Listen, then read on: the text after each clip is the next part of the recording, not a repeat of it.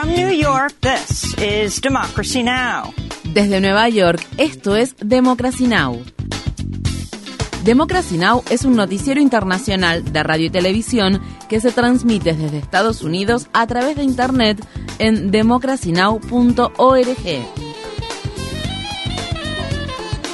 Welcome to Democracy Now!, democracynow.org. Bienvenidos a Democracy Now! en español democracynow.org barra es. El informativo de Guerra y Paz con Amy Goodman.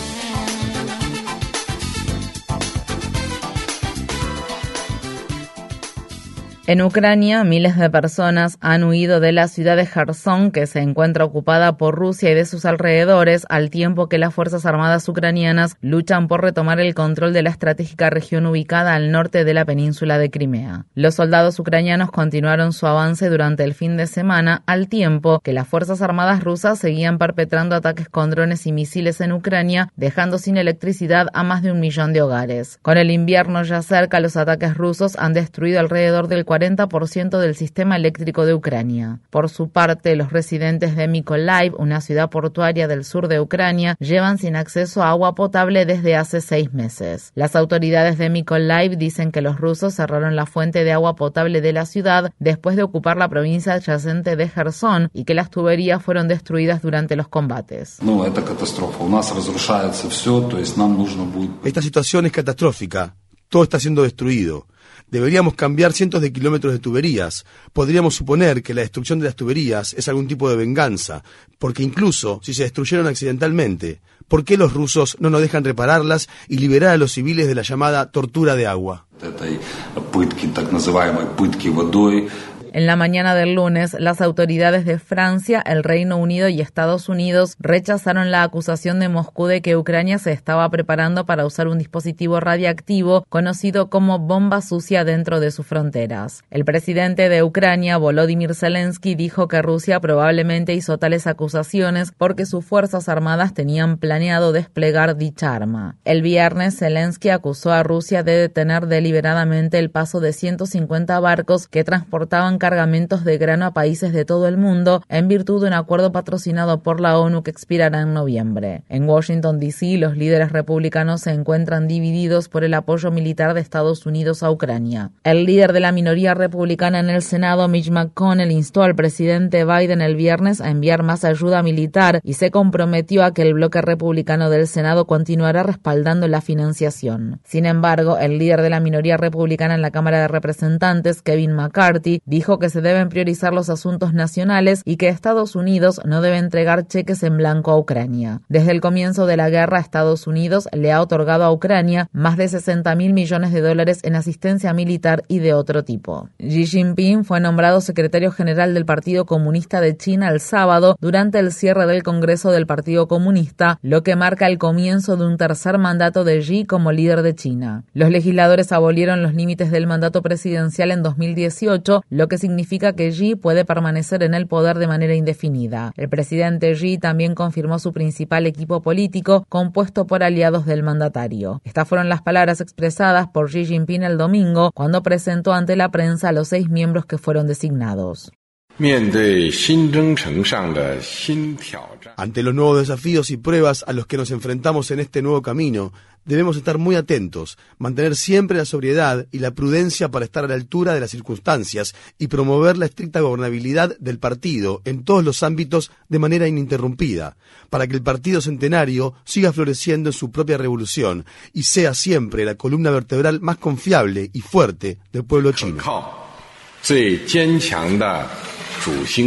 En una escena dramática que tuvo lugar el sábado, el expresidente chino Hu Jintao fue escoltado de manera inesperada fuera de la ceremonia de clausura del Congreso del Partido Comunista, una medida que algunos especularon fue una afirmación del dominio de Xi. Los medios estatales chinos dijeron más tarde que lo sucedido se debía a que el ex líder no se sentía bien. A pesar de que Xi tiene total dominio del poder, las protestas contra su gobierno se han extendido en China y más allá de sus fronteras, luego de que se desplegara una pancarta pancarta de protesta en un concurrido paso elevado de un puente de Beijing a principios de octubre. Las autoridades han censurado las noticias sobre la protesta en Internet y las redes sociales, pero desde entonces las voces de los manifestantes se han visto reflejadas en las puertas de los baños públicos de China y en carteles que son exhibidos en universidades de todo el mundo. Algunos de los eslogans de los manifestantes son dignidad, no mentiras, reforma, no revolución cultural, votos, no dictadura, ciudadanos, no esclavos. En el Reino Unido, el exministro de Finanzas, Rishi Sunak, se convertirá en el próximo primer ministro después de que Boris Johnson y la líder de la Cámara de los Comunes, Penny Mordaunt, decidieran no presentarse a las primarias conservadoras. Sunak, quien se convertirá en la primera persona de ascendencia sudasiática en ocupar el cargo de primer ministro británico, trabajó anteriormente para el banco de inversión Goldman Sachs y es considerado el miembro más rico de la Cámara de los Comunes, con un patrimonio neto estimado de más de 820 millones de dólares, el cual posee junto con su esposa.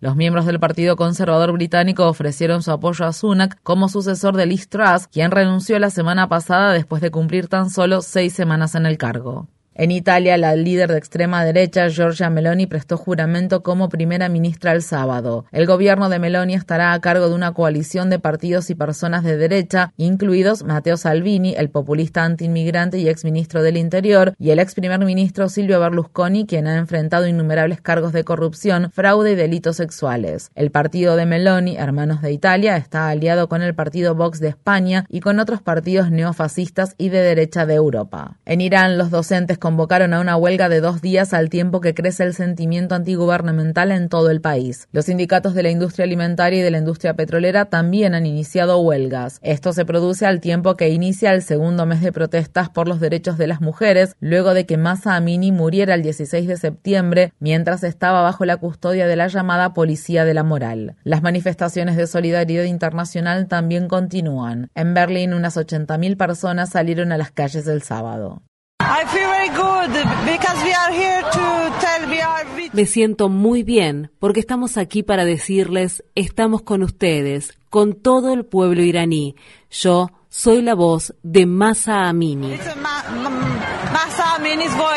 En Burkina Faso, Ibrahim Traore prestó juramento como presidente interino apenas unas semanas después de liderar un golpe de Estado y derrocar al entonces presidente del país. Este fue el segundo golpe de Estado militar de Burkina Faso en tan solo ocho meses. La creciente inestabilidad política se produce al tiempo que Burkina Faso se enfrenta a la continua amenaza del terrorismo yihadista y al deterioro de la situación humanitaria. La ONU afirma que alrededor de 5 millones de personas que residen en dicho país necesitan asistencia de emergencia. França.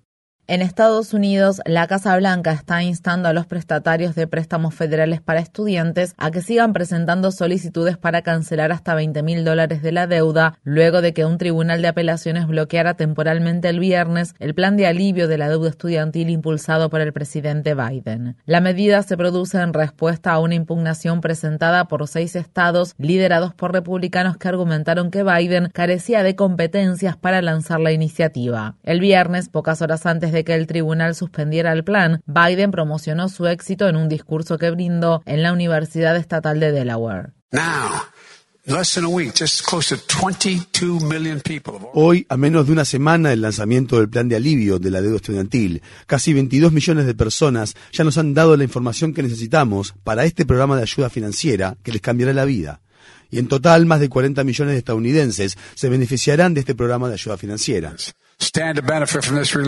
Mientras tanto, unos 700.000 prestatarios quedaron fuera del plan de alivio de la deuda estudiantil debido a que sus préstamos son supervisados por prestamistas privados y no por el Departamento de Educación de Estados Unidos. Estos prestamistas están instando al gobierno de Biden a que se los incluya en el plan. En Estados Unidos, un juez federal sentenció a Steve Bannon a cuatro meses de prisión y a pagar una multa de 6.500 dólares por cargos penales por desacato al Congreso, luego de que se negara en 2021 a cumplir con una citación emitida por el Comité Selecto de la Cámara de Representantes de Estados Unidos que investiga la insurrección del 6 de enero de 2021 en el Capitolio de Washington, D.C. Bannon se comprometió a apelar la sentencia y por el momento no irá a la cárcel. Si pierde su apelación, el ex asesor de Trump se convertiría en la primera persona en ser encarcelada por desacato al Congreso en más de 50 años. El Comité de la Cámara de Representantes de Estados Unidos que investiga la insurrección del 6 de enero de 2021 en el Capitolio citó formalmente formalmente al expresidente Donald Trump. El comité emitió la citación con la intención de que Trump entregue documentos y declare bajo juramento el 14 de noviembre. En una carta que acompaña a la citación, el comité escribe: Hemos reunido pruebas abrumadoras, incluidas pruebas proporcionadas por decenas de personas que habían sido designadas por usted y de miembros de su personal, de que usted orquestó y supervisó personalmente un esfuerzo de varios pasos para revocar las elecciones presidenciales de 2020 y obstruir el proceso de transición pacífica del poder. Mientras tanto, el medio Axios informa que uno de los principales abogados de la Casa Blanca advirtió al equipo de Trump de que el entonces presidente no firmara una declaración jurada con afirmaciones falsas de fraude electoral. Durante un acto político del Partido Republicano que se celebró el sábado en el estado de Texas, el expresidente Donald Trump criticó la citación que recibió por parte del Comité de la Cámara de Representantes de Estados Unidos que investiga la insurrección del 6 de enero de 2021 en el Capitolio de Washington, D.C. Asimismo, Trump volvió a pronunciar sus afirmaciones falsas acerca de que Biden ganó las elecciones de 2020 de forma fraudulenta. Las elecciones fueron manipuladas y robadas y ahora nuestro país está siendo destruido. Me postulé para presidente dos veces y gané dos veces. Y ahora, para que nuestro país vuelva a ser exitoso, seguro y glorioso, probablemente tenga que volver a postularme.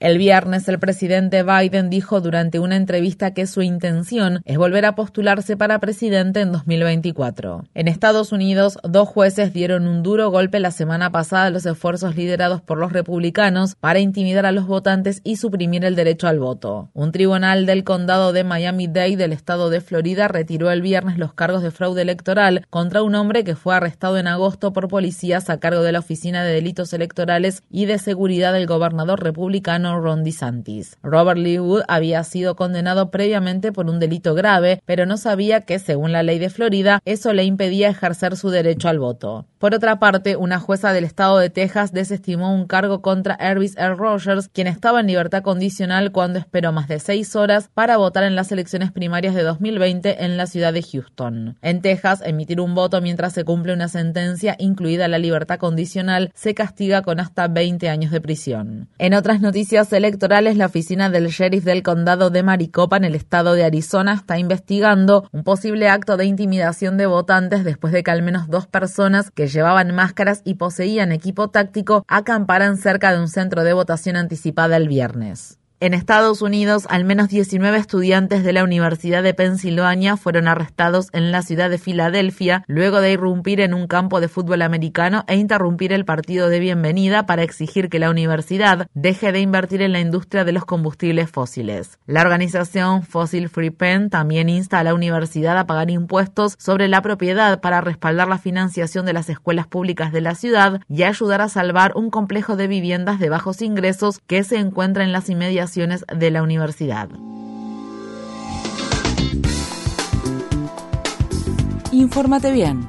Visita nuestra página web democracynow.org/es.